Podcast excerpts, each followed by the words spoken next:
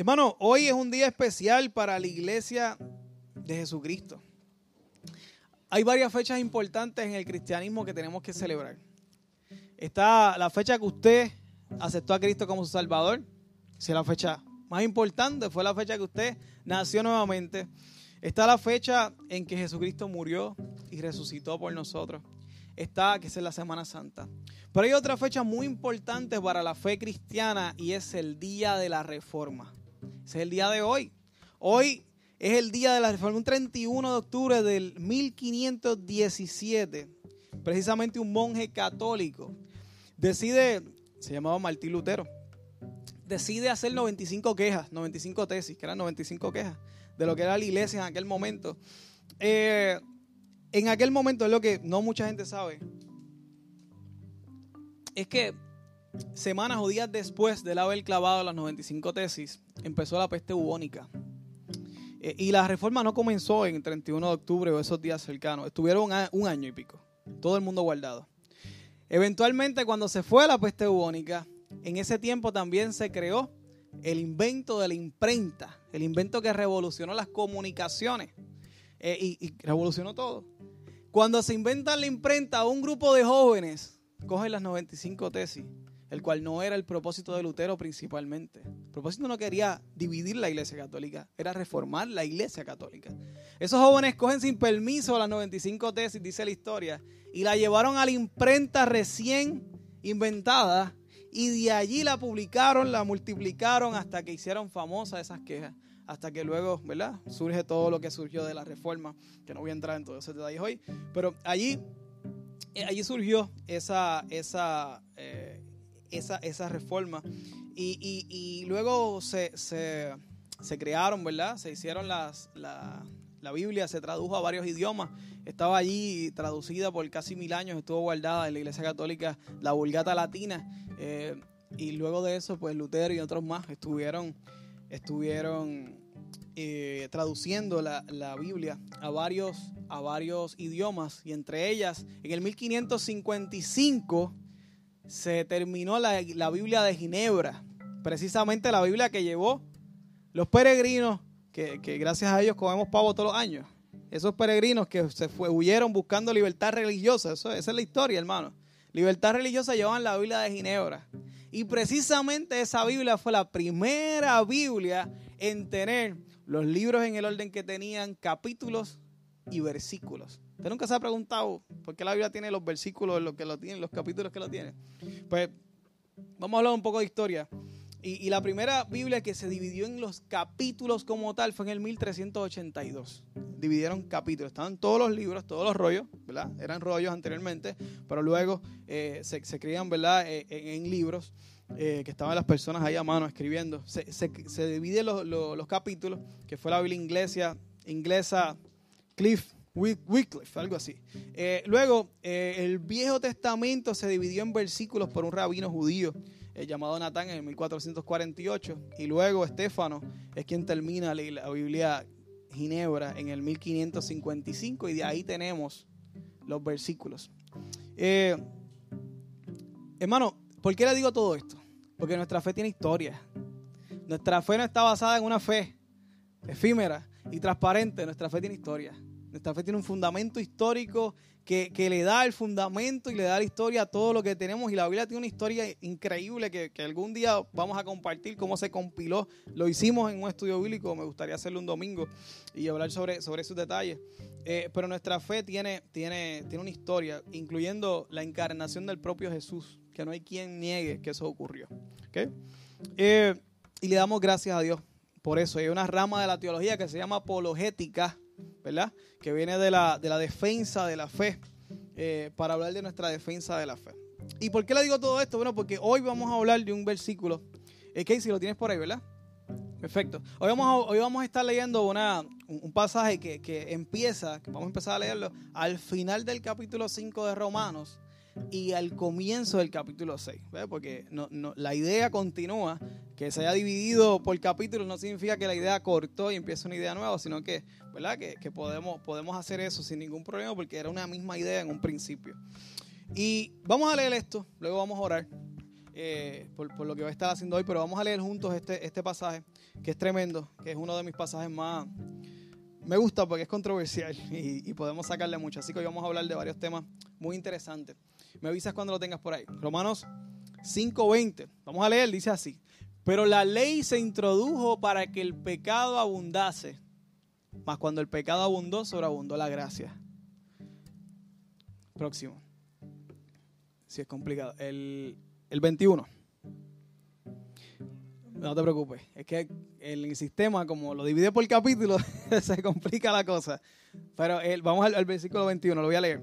Para que así como el pecado reinó para, para muerte, así también la gracia reine para justicia, por la justicia para vida eterna, mediante Jesucristo, Señor nuestro. Capítulo 6, versículo 1. ¿Qué pues diremos? ¿Perseveraremos en el pecado para que la gracia abunde? Y Pablo contesta, en ninguna manera, porque los que hemos muerto en el pecado, ¿cómo viviremos aún en él? ¿O no sabéis que todos los que hemos sido bautizados en Cristo Jesús hemos sido bautizados en su muerte? Vamos a orar. Vamos a entregarle nuestro corazón al Señor. Vamos a, vamos a, presentarlo y vamos a estar hablando de una serie de temas. Espero que me dé tiempo, si no, pues comienzo una serie y seguimos por ahí, no hay ningún problema. Pero, pero vamos a hablar de varios temas que están ocurriendo ver en la actualidad, específicamente con, con, esos versos. Vamos a orar, vamos a entregarle, vamos a inclinar nuestro corazón al Señor y que sea Él hablando a nosotros. Padre, ante ti venimos, Señor, una vez más. ¿A dónde vamos a ir, Señor? Si queremos sacar este día para, para, para dedicártelo a ti, Señor, ¿a dónde vamos a ir? ¿A dónde vamos a correr, Señor, a buscar una fuente de vida que no seas tú, Señor? Padre, bendice nuestros corazones. Ayúdanos a, aprender de tu palabra. Ayúdanos a que estemos disponibles, Señor. Que estemos, Señor Padre, dispuestos a que tú pongas tu mano en nosotros y nos moldees, Padre. Habla nuestra vida, Señor, y no nos permitas quedar igual. Ayúdanos a acercarnos más a ti el día de hoy. Ayúdanos a tomar decisiones para ti el día de hoy, Señor. Padre, bendice a aquellos, Señor, que tienen un corazón dispuesto para ser moldeados el día de hoy, para estar en las expectativas, Señor, de lo que tú vas a estar diciendo a sus vidas. Y bendice a los que están aquí, los que estén a distancia, Padre. Te lo pedimos en el nombre de Jesús. Amén. Vamos poco a poco, ¿verdad? Y luego vamos a estar hablando de una serie de temas. Romanos 5:20 dice así. Pero la ley se introdujo para que el pecado abundase. La ley me motiva a pecar. La ley se introdujo para que el pecado abundase. La ley me motiva a pecar. Seguro que no, ¿verdad? La ley trazó una línea y nos muestra las líneas que nosotros estamos cruzando. La ley es algo así. El pecado no es otra cosa que, que, errar al blanco. Hay un blanco y, y tú erras al blanco y pecaste, fallaste.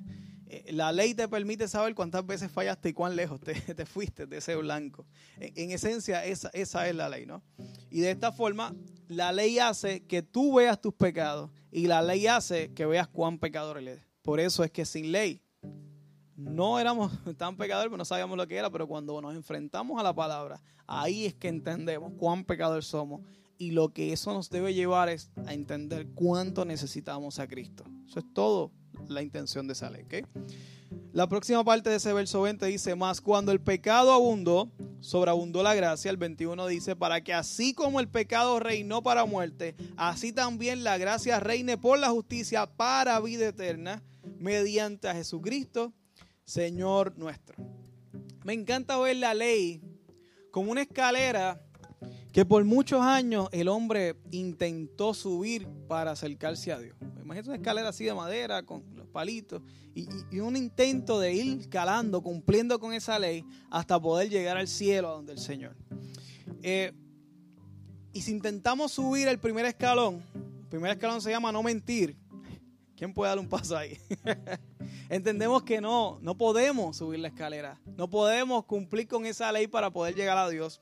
Y por eso es que Jesús bajó, se hizo hombre y no, nos permitió, ¿verdad? Se hizo hombre eh, y, él, y él se hizo pecado y murió para pagar por eso. Y nosotros ahora podemos tener, ¿verdad? Vida. Y nos permitió ascender en un ascensor de la gracia. Por la fe entramos y llegamos al cielo y tenemos una vida eterna y salvación a través de eso. Vamos a, hablar, estar hablando sobre eso un poco. Verso 1 del capítulo 6 dice, ¿qué pues diremos? ¿Perseveraremos en el pecado para que la gracia abunde?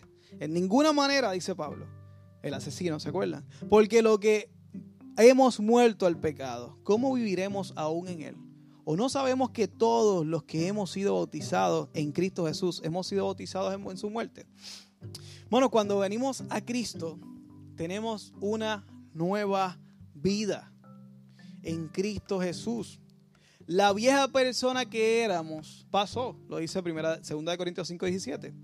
Eh, tenemos una nueva vida. Tenemos una vida espiritual, una vida en Cristo, ¿verdad? Por eso es que él dice, no se dan cuenta que fueron puestos bajo el agua, sepultados. El bautismo en agua. Uno entra al agua y fuiste bautizado, fuiste sepultado y luego resucitado en Cristo Jesús. Y esa es la nueva vida. La vieja vida, según Adán, es la vida según la carne. Del verso 12 de este mismo capítulo 5 al verso 19 nos habla precisamente sobre esto, sobre Adán, sobre que por un hombre entró el pecado y por un hombre eh, que fue Jesucristo, pero que también era Dios, eh, eh, salió. El verso 19 dice, porque así como por la desobediencia de un hombre, ¿qué hombre fue el que desobedeció?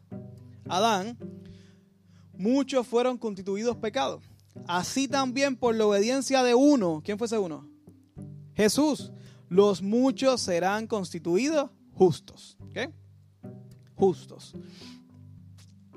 Cuando estamos en la vida natural antes de Cristo, ¿se acuerdan que siempre les he dicho que hay dos especies de personas en el mundo? Los pecadores y los pecadores redimidos, los nacidos de nuevo. No, existe otra persona, son o pecadores o son pecadores redimidos, nacidos de nuevo.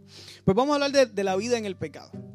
Eh, cuando, cuando tú estás en la vida en el pecado, antes de aceptar a Cristo como tu Salvador, antes de nacer de nuevo, tu cuerpo es dominado por lo físico, tu cuerpo es dominado por el placer. Tu conciencia está atada a querer suplir las necesidades de lo físico.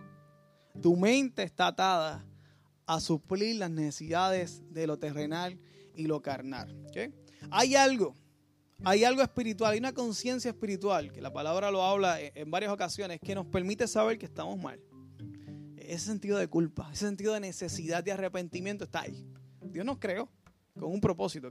Tenemos una conciencia espiritual bien leve que nos, que nos lleva, ¿no? Eh, eh, poco a poco a acercarnos a Dios. Pero no es la prioridad en tu vida. La prioridad en tu vida es satisfacer los deseos de tu carne. Cuando nacemos de nuevo, la cosa cambia. Cuando, cuando ya acercamos a Cristo, cuando, cuando nacemos nuevamente, así como le dijo eh, Jesús a Timoteo, a, Nicodemo, le dijo, tienes que nacer de nuevo. En ese nacimiento nuevamente, ya todo cambió. Lo importante ahora no es lo, no es lo terrenal y lo físico, lo importante ahora es lo espiritual. Esa es la conciencia espiritual que ahora tú quieres saciar.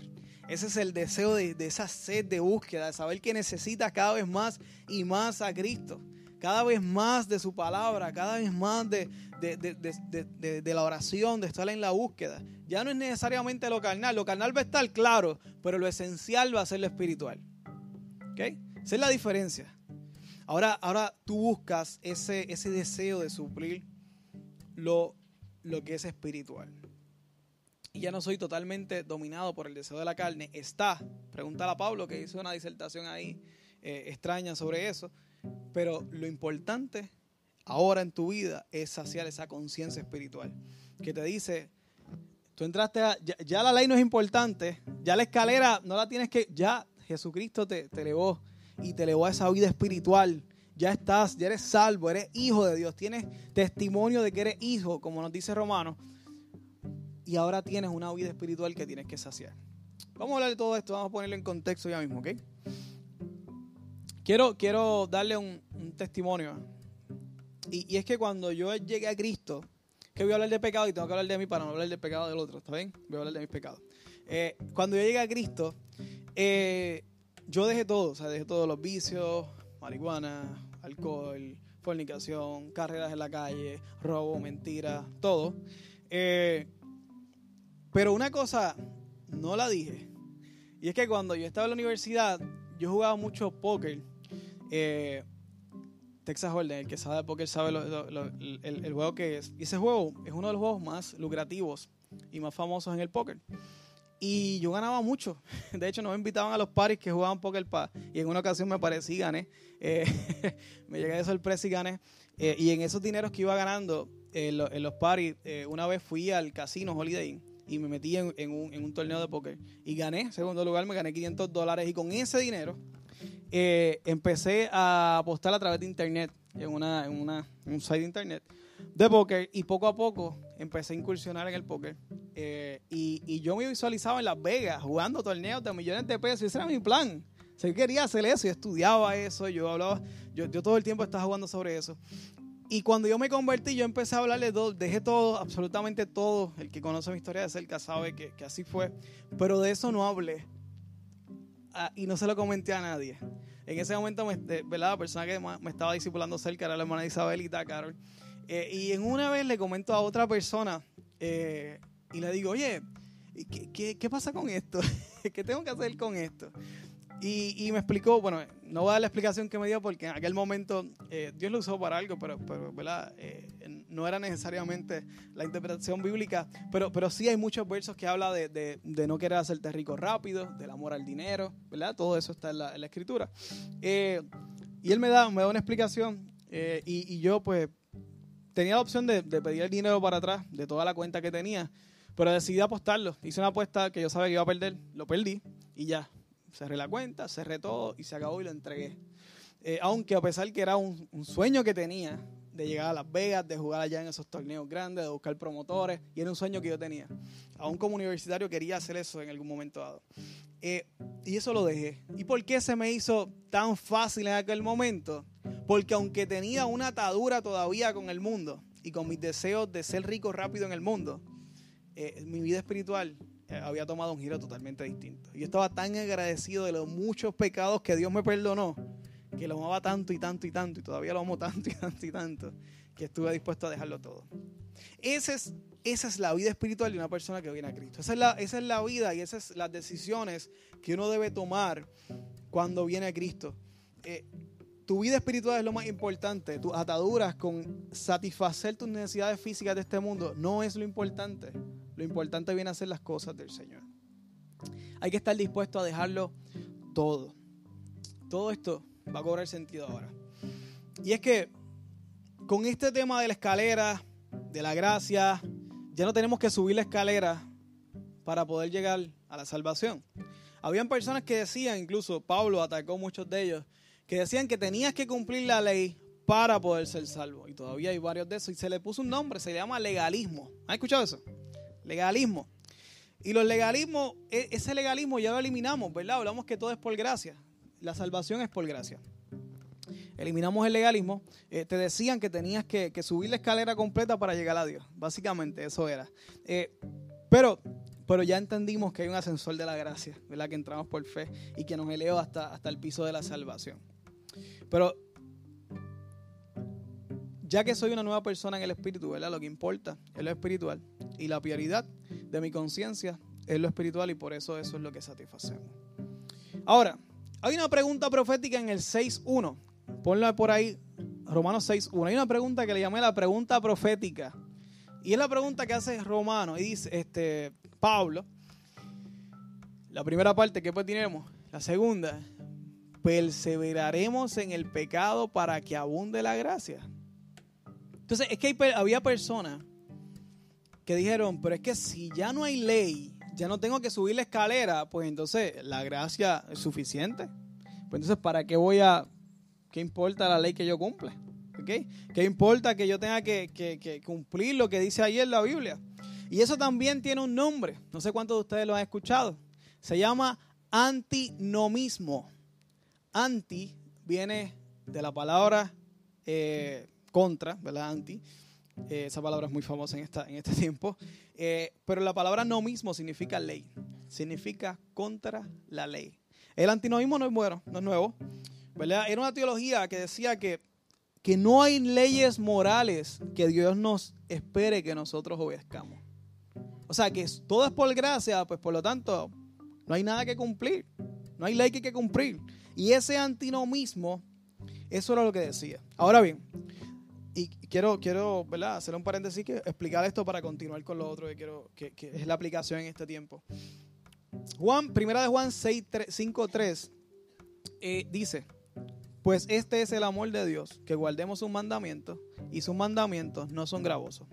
Mateo 22, 37 al 40 dice, Jesús le dijo, amarás al Señor tu Dios con todo tu corazón, con toda tu alma y con toda tu mente. Este es el primer y grande mandamiento. Y el segundo es semejante, amar a tu prójimo como a ti mismo. De estos dos mandamientos depende toda la ley y los profetas. Dios nos pide que cumplamos algunos, algunos mandamientos. Claro que sí. ¿Verdad que sí? Pero los cumplimos para poder llegar a, Dios. No, los cumplimos en agradecimiento y como resultado de haber alcanzado una salvación tan grande sin haber hecho nada. Esa es la diferencia. Vamos a hablar un poco más de eso ahorita. Aquí tenemos el legalismo y el antinomismo. Diga antinomismo. no, no, no tiene que decir. Antinomismo. ¿Se acuerda de esa palabra importante? La vamos a estar escuchando mucho el día de hoy. Antinomismo. En esencia, aunque parecen dos cosas totalmente contrarias, que uno apoya la ley y otro dice que nada que ley, todo gracia, son exactamente lo mismo en esencia. Y voy a compararlo en una parábola, que no la voy a leer completa, pero que está en Lucas 15, 11, 32. Y es la famosa parábola del hijo pródigo. Una de las palabras, mis palabras favoritas de Jesús. Este el hijo mayor, este el hijo menor, este el papá. Entiéndase que el papá es Jesús, el hijo menor, en este caso.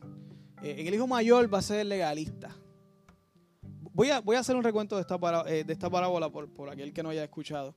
Y es que el hijo estaba, ¿verdad? Estaba el papá, estaba el hijo mayor, el hijo menor. El hijo menor le dice, papi, quiero toda mi herencia. O sea, la mitad de su fortuna, porque tiene solamente dos hijos.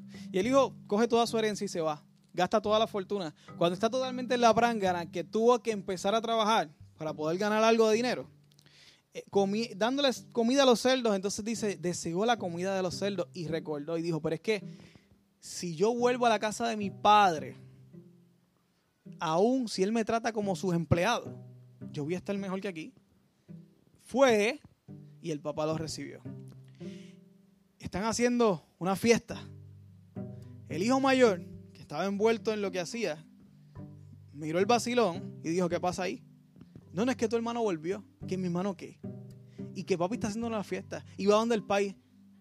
Pero si yo he estado contigo, yo no te he fallado nunca. Tú le mataste el becerro más grande y a mí no me has dado ni un cabrito para mis amigos. Y el señor, el papá le dice, es que todo lo que tengo es tuyo. Vamos a hacer una aplicación. El hijo mayor, el enchismado, es legalista. Él creía que haciendo era, pero era alguien, era hijo de Dios por hacer. Recuerdan que el legalismo era subir la escalera. Él creía que subiendo la escalera iba a alcanzar. Lo que no sabía es que, y el padre le dice, pero, pero, pero tú no entiendes. Tú no tienes solamente un cabrito, tú tienes todo y el, ser, y el que acabo de matar grande también era tuyo. Pero no lo, no, lo, no lo aprovechaste porque no sabes quién era. Estabas enfocado en hacer, hacer, hacer y ni siquiera te diste cuenta de lo que estaba ocurriendo allá. El hijo menor se fue, ese, ese es antinomista. El hijo mayor se fue, el hijo menor se fue y dijo, yo soy hijo, yo no voy a seguir las leyes de mi padre. Y se fue y hizo lo que le dio la gana. Allá, recuerden que esto es una parábola que no tiene que ver con, con relaciones familiares naturales, está hablando de un tema espiritual completamente. Cuando está allá el hijo menor dice, si yo vuelvo a la casa de mi padre, estamos hablando de un tema espiritual, ese hijo realmente e, e, era hijo. Realmente era su padre en aquel momento. Él creyó que era su padre, pero realmente no es su padre. Él no estaba haciendo, no estaba obedeciendo a Dios. Él no estaba obedeciendo las leyes de su padre. Él estaba totalmente libre, haciendo lo que él quería como él quería. Pero él pensó que era su padre. Y con esa idea volvió. Y qué bueno que lo hizo. El padre en su gracia lo abraza, lo recibe y le da una nueva oportunidad. Y está el hijo mayor viendo lo que está pasando en el ascensor de la gracia y él acá subiendo la escalera como podía. Y se queja. Y él le dice, pero es que, es que no entiende. No es por hacer, es por mi gracia. ¿Y, cómo podemos aplicar eso? Bueno, Ferguson, un, teólogo, dice, el legalismo y el antinomismo son de hecho gemelos, no idénticos, que surgen del mismo útero. Exactamente es lo mismo. Es el deseo de no obedecer al Padre, hacer las cosas a mi forma. Porque el legalista realmente si quisiera hacer las cosas como el Padre, entendiera que es por gracia, porque lo dice la Escritura, pero no, quiere hacerlo por Él. Nosotros nos gusta ganarnos nuestras propias cosas, ¿verdad? Somos orgullosos en eso. Y eso tendrá sus, sus matices buenos. Pero en este aspecto de la ley, es que esto es por gracia, no es por ley. Tú no puedes hacer nada. No puedes esperar, no es que déjame que yo arregle unas cosas en mi vida. Es que no, no, no entiende, hijo mayor. no entiende, no es por lo que tú hagas. No hay escalón que puedas subir. ¿Cuál vas a subir? ¿El de la mentira? ¿Cuál vas a subir? ¿El de no robar? ¿Cuál vas a subir? hasta, hasta de qué escalón vas a llegar que realmente vas a caer. No vas a poder subir ninguno, es por gracia. Hay un ascensor bien grande que se dice acepta a Cristo como tu Salvador. Aprieta el botón de la fe y vas a poder entrar y vas a subir al piso y vas a llegar a la vida eterna. Así es. El legalismo hoy en día, vamos a aterrizar esos conceptos hoy. El legalismo eh, hoy en día lo podemos, lo conocemos, ¿verdad? Los dogmas, las iglesias, conocemos, podemos decir hasta nombres de iglesias. No lo vamos a hacer. Eh, y, podemos ver, las iglesias bien estrictas en su forma de ser, etc. Pero el antinomismo, aunque sí podrían venirnos unas iglesias a la, mente, quiero hablar específicamente de un concepto que es un movimiento nuevo eh, que ha levantado unas nuevas, unas nuevas formas, que realmente son las mismas estrategias viejas de Satanás los mismos refritos que utiliza generación por generación, pero le ponen nuevos nombres nuevos. Eso siempre Milton me lo dice. Eh, eh, no hay nada nuevo bajo el sol. Pero como el nombre nuevo que ha adquirido se llama, escuche bien, cristianismo progresivo. Cristianismo progresivo. Y no voy a hablar de ningún dato político. Eh, aunque tiene algunos son como los dos gemelos que nacieron del mismo útero. Pero, pero, pero la realidad es que eh, eh, esto tiene un aspecto en la vida espiritual, en la vida de la iglesia, el cristianismo progresivo. Que nuevamente son refritos viejos. Solamente que eh, Satanás usa a personas nuevas, le hace pensar que son los más sabios del mundo y nuevamente, ¿verdad? Los engaña pensando que son los héroes de la película para destruir los fundamentos de la iglesia como una y otra y otra vez ha intentado hacer. y este concepto extraño del cristianismo progresivo aunque no hay nadie que te diga, yo soy cristianismo progresista, bueno, hay dos o tres que podrían decirlo, pero podríamos caer nosotros mismos en el cristianismo progresivo si no identificamos y le ponemos el cascabel al gato. Eso es lo que vamos a hacer hoy. Es parte de lo que hacemos, nos, toca como iglesia, a los pastores, a los líderes, identificar todas estas cosas. Eh, y el cristianismo progresivo eh, se ha manifestado en muchas iglesias, especialmente estas iglesias modernas. Eh, eh, emergente, me gusta ese término que Milton usa, emergente, iglesias que, han nacido, iglesias grandes, iglesias bien vistosas. Y mira, yo no tengo problemas con los tenis, las luces, los hoods, yo no tengo problema con eso, eso es parte de la moda. Antes eran hippies, ahora son así, eso es moda, ¿ok? La moda en sí misma es amoral a menos que tenga que te lleve a hacer algo que vaya en contra de tus principios, realmente la moda, al igual que la música es amoral a menos de la letra, etcétera, etcétera. Eso podemos hablar luego. Pero, pero la realidad es que no, no trata de la moda, ¿verdad? Eh, yo creo que la iglesia debe ser un, lugar donde debe ser acogedor, que la gente quiera venir, eh, pero, pero no debe nunca negociar sus principios. El mensaje siempre ha sido el mismo, ¿ok? ¿Estás de acuerdo conmigo? ¿Están conmigo? ¿Sí? Ok. Cristianismo progresivo. Eh, y, y, por qué digo que es una pregunta profética? Porque, porque Pablo dice, perseverarán perseveraremos en el pecado para que abunde la gracia. Y es que uno de los postulados de este cristianismo progresivo es precisamente ese. Yo, estoy seguro ni saben que esa palabra existe, antinomismo. Pero es antinomismo. es que si todo es por gracia, pues ¿para qué tengo que cumplir la ley? No han leído la escritura, lo que yo les acabo de leer y otros miles de versos, cientos de versos más que habla sobre esto. Eh, y es un intento un poco anarquista, ¿verdad? Que quieren zafarse de esa ley. Eh, y, es que no, no le gusta esa formalidad de, de, esas leyes y por eso han creado este nuevo cristianismo progresivo. Eh, ok, estoy por acá. ¿Y cuál es el resultado de esto? Bueno, tenemos pecadores, pecadores redimidos. ¿Se acuerdan? Tenemos pecadores que viven buscando satisfacer los deseos de la carne, ¿cierto? Y tenemos pecadores que ahora viven buscando satisfacer los deseos del Espíritu, con todos los problemas de struggling que podemos tener como cristianos. Estoy hablando de gente perfecta, pero tenemos esa intención, ¿verdad? En nuestro corazón. El problema está es cuando los pecadores no redimidos, que tienen deseo de satisfacer su carne, se creen cristianos y empiezan a hacer teología. Y ahí está el problema. Personas que o que han estado así como Sansón, poco a poco cayendo, cayendo, enfriándose, hasta que están ahí acostados en la falda de Dalila y Dalila con una tijera en la, en la, en la, en la cabeza, hacerle ahí un nuevo look al Sansón y quitarle toda la unción, el símbolo de la unción que Dios le había dado. Eh, y hay, hay, cristianos que están ahí, ¿verdad? En, esa, a punto de, de, de caer de esa gracia. Y la realidad es que cuando en, esa, en ese momento e, empiezan a hacer teología, eh, como la Biblia le dice que tienen que hacer unas cosas, ¿verdad? Como dice, tenemos que cumplir los mandatos. De hecho, la palabra dice en múltiples ocasiones, el que me ama, guarda mi ley. Lo dice, expresarle amor a Dios es obedecer su ley. Esa es la forma en que lo dice. Cuando hay una persona que se cree creyente y que está sirviendo los deseos de la carne, va allí la conciencia no le interesa servir eso, empiezan a hacer teología, empieza a chocar. Y quiero que escuche algo. Cuando empezamos a chocar con el Evangelio, es porque sabemos que el Evangelio está chocando contigo. Es que sabemos que algo tienes que cambiar. Es que el Evangelio te está diciendo que algo tienes que, que hay unos cambios que tienes que hacer en tu vida. Y empiezas a chocar tú con el Evangelio y empiezas a criticarlo. Y la gente que critica el Evangelio es porque sabe que hay cosas que tienen que cambiar. Entonces empiezan a chocar con el Evangelio y como el Evangelio no les permite vivir su vida para satisfacer los deseos de su carne, comienzan a hacer teología. Y una de las primeras teologías que hacen es que dicen, lo que pasa es que la gente siempre ha visto la Biblia como si fuera la verdad absoluta. Primer problema. Empiezan a cuestionar el fundamento y la veracidad de las escrituras.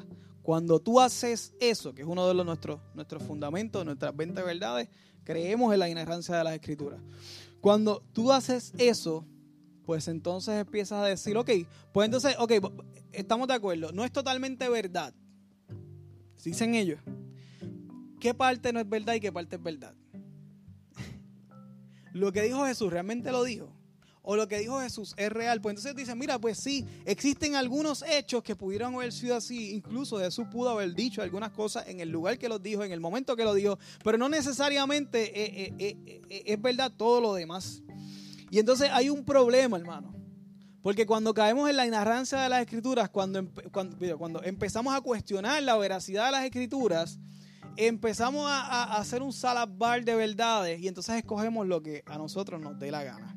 Y el cristianismo progresivo dice que la revelación de Dios es en un progreso, que cada cual va aceptando verdades según su idea personal y que cada cual tiene el derecho de interpretar la verdad. Incluso la Biblia es una de unas muchas verdades. Y entonces entramos en una etapa donde todo es tolerante y donde hay que tolerarlo todo, donde nada es absoluto, excepto que es absoluto, que, nada es absoluto. Eso sí es absoluto, pero no lo quieren, no lo quieren aceptar. Y, no pueden aceptar y no pueden tolerar que yo crea que eso es la verdad absoluta. Eso no lo pueden tolerar. Toleran todo menos eso. No, no, no puedo, no puedo tolerar que tú creas que eso es absoluto. Entonces entramos, ¿verdad? En esta, en esta, en esta cuestión que no tiene ni sentido. Y empiezan a chocar con el Evangelio, empiezan a decir, no, no, es que lo que, lo que decía ahí no, no es así. Eh, y algunos de los postulados del cristianismo progresivo, ¿qué hora es? Estoy bien. Dice que la Biblia está mal y que la Biblia completa no es la palabra de Dios. Que la Biblia contiene algunos fragmentos inspirados por Dios, pero completamente no lo es.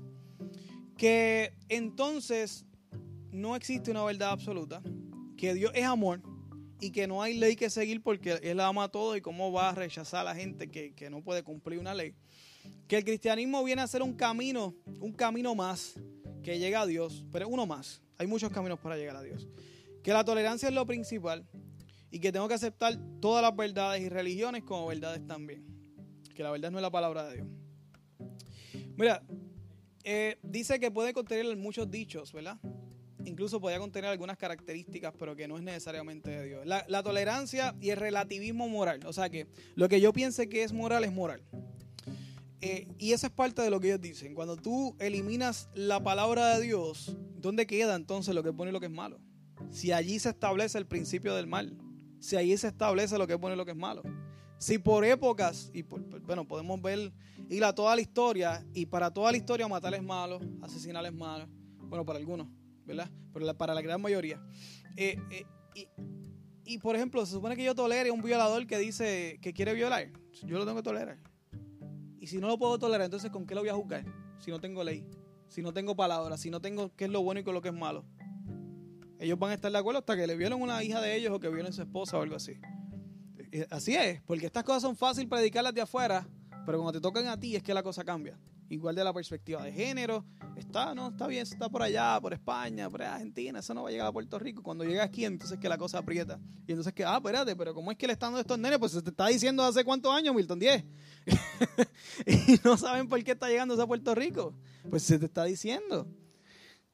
Pero hasta que no llega a nosotros es que llega el problema. Y así es fácil hablar, ¿verdad? De una, de la filosofía y unas tolerancias que, que, que, realmente no, no son tolerancias.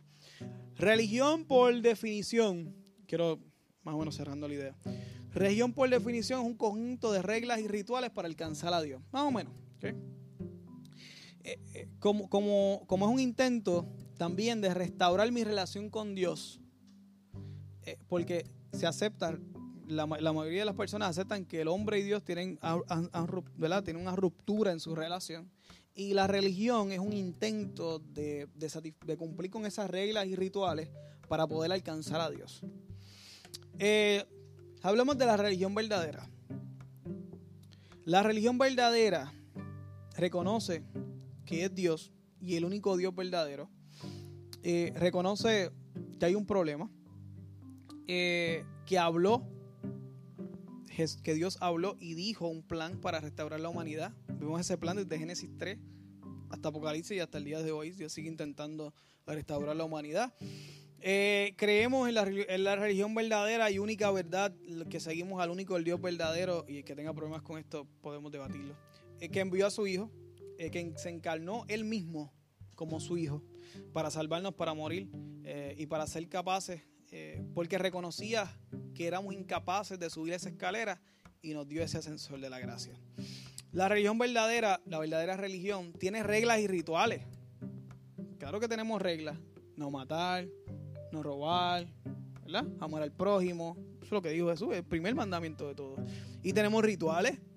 El bautismo y la Santa Cena son rituales que el Señor nos dio. Pero cuando obedecemos las reglas y cuando celebramos los rituales, no lo hacemos como un intento humano de alcanzar a Dios sino como un resultado de agradecimiento por haberlo alcanzado por su gracia.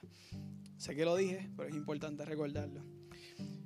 Bueno, si la iglesia ha sido una falsa durante tanto tiempo, si la iglesia realmente, la Biblia no es la palabra de Dios, ¿qué hubiera sido el mundo sin la iglesia? Si vamos a la historia, quita la iglesia de la historia. ¿Qué hubiera sido el mundo sin la iglesia? ¿Quién se hubiera inventado los hospitales, los orfanatos? ¿Quién se hubiera inventado las escuelas? ¿Quién se hubiera inventado las organizaciones sin fines de lucro? Que la primera fue la YMCA en Estados Unidos, luego de la, Guerra Mundial, y, luego de eso se crearon todas las otras sin fines de lucro, pero en esencia fue la iglesia intentando ayudar a la sociedad como siempre. ¿Qué hubiera pasado con la peste bubónica? Fue la iglesia la que se metió a las personas que estaban eh, muriendo. ¿Sabes qué hacían los familiares? Cuando alguien se infectaba, lo dejaban en la casa, lo encerraban, se iban y esperaban que muriera y que se lo llevaran, entonces volvían. Los cristianos se quedaban, los sanaban, los curaban, estaban con ellos, les predicaban, se convertían. Cuando volvían los familiares pensando que su familia estaba muerto y lo ven vivo, que lo dejaron abandonado allí, lo único que les quedaba era entregar su vida a Cristo. Porque otro que tenía a Cristo hizo algo que ellos no hicieron por alguien de su sangre. ¿Qué hubiera sido sin el Cristo? Eso es una de las, de las pestes. Vamos a toda la historia. Usted busque, no me crea a mí, busque la historia. La iglesia ha sido la bendición de este mundo. Hermanos, nosotros, bueno, y hablemos de la, de la abolición de la esclavitud.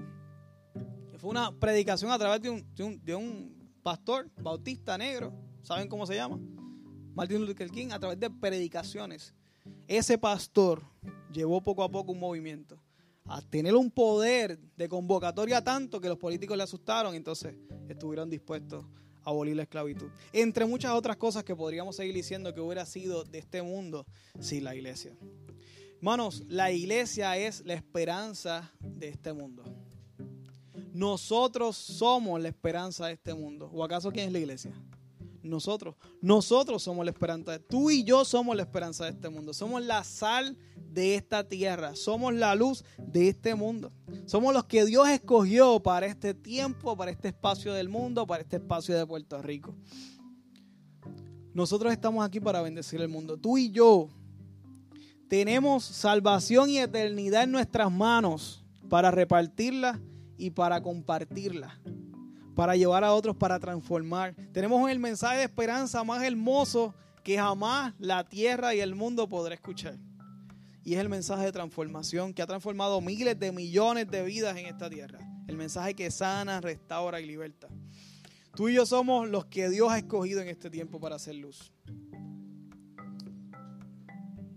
Tú y yo somos los que Dios ha escogido para traer esperanza a este mundo. Que a este mundo se le agote el tiempo. Porque pronto se levantará la iglesia. Dios vendrá a levantar la iglesia. Este mundo se agota. Somos nosotros la esperanza de este mundo. La iglesia de Jesucristo. Así que no importa el legalismo, el antinomismo, la religión verdadera se demuestra en la historia y ustedes y yo somos testigos de otros, pueden atestiguar a través de nuestra vida, o así queremos que sea, de que la religión verdadera es la que sana, libera y transforma. Hoy, hermano, hoy es un tiempo de empezar a vivir esa vida espiritual. Empezar a vivir, a, suplir esa conciencia espiritual en todo lo que hacemos.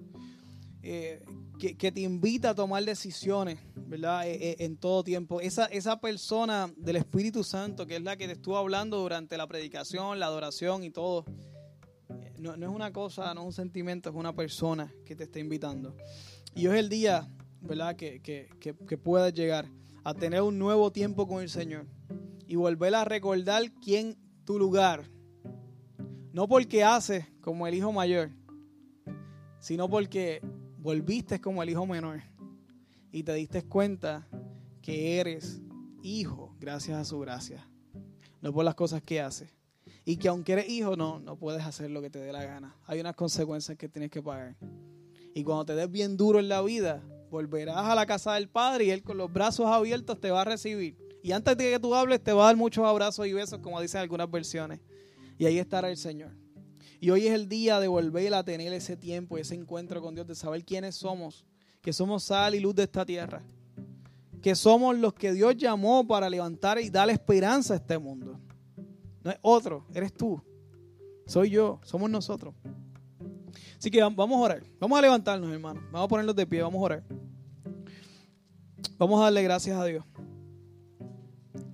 Yo te pido que, que ahí donde estás, cierre tus ojos, tengas este tiempo contigo eh, sé egoísta en este momento, eh, piensa en ti, pero piensa en ti para que Dios te transforme, porque eso va a provocar que pienses en otros y que, y que transforme la vida de, otros más.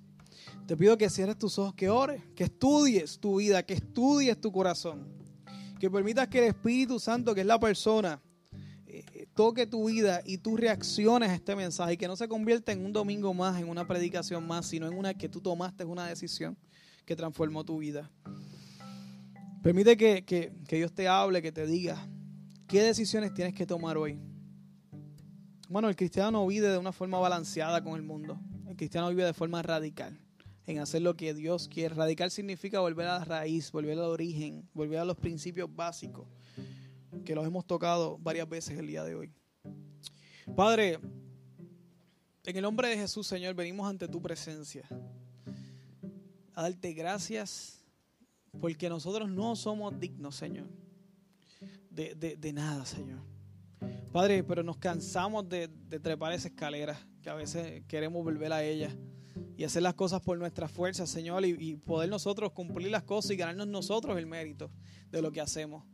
Pero, pero gracias porque hoy tú nos recuerdas que, que tú, que tu gracia nos rescata, que tu gracia nos eleva por fe y nos lleva a tener una vida espiritual nuevamente. Te suplico, Señor, que hoy tú permitas, tú avives los corazones de mis hermanos, que podamos nuevamente tener esa esencia, esa pasión, ese fuego en nuestro corazón, de ser responsables de nuestros compañeros de trabajo, nuestros vecinos, nuestra familia, que estemos dispuestos a, a tocar sus vidas, a hablar sus vidas, a amarles, Señor, a demostrar el Evangelio, pero también a predicar el Evangelio, a demostrar el Evangelio con las obras que muestran el resultado de mi fe, pero también a explicarle el cómo entrar en ese ascensor y todas estas, eh, todo este ejemplo que hemos dado, Señor. Te pido que nos ayudes a no temer, así, a siempre tener, Señor, en nuestro corazón el dolor, Señor. De, de, las personas que, que, se pierden, Señor. El dolor de un pecador que sufre, Padre amado, sin tener un Padre que lo puede rescatar, un padre que está con los brazos abiertos esperando que vuelva a casa. Ayúdanos a nosotros a siempre tener en la conciencia, Señor, que debemos suplir nuestras necesidades espirituales y también traer a otros a ti, Señor Padre. Yo te suplico que en el día de hoy, Señor, si hay alguien en este lugar que aún no ha hecho una, una, una confesión de fe, Señor, Padre, que hoy entregue su vida a ti, Señor Padre que hoy dé un paso al frente y diga, yo quiero entregar mi vida a ti, Señor.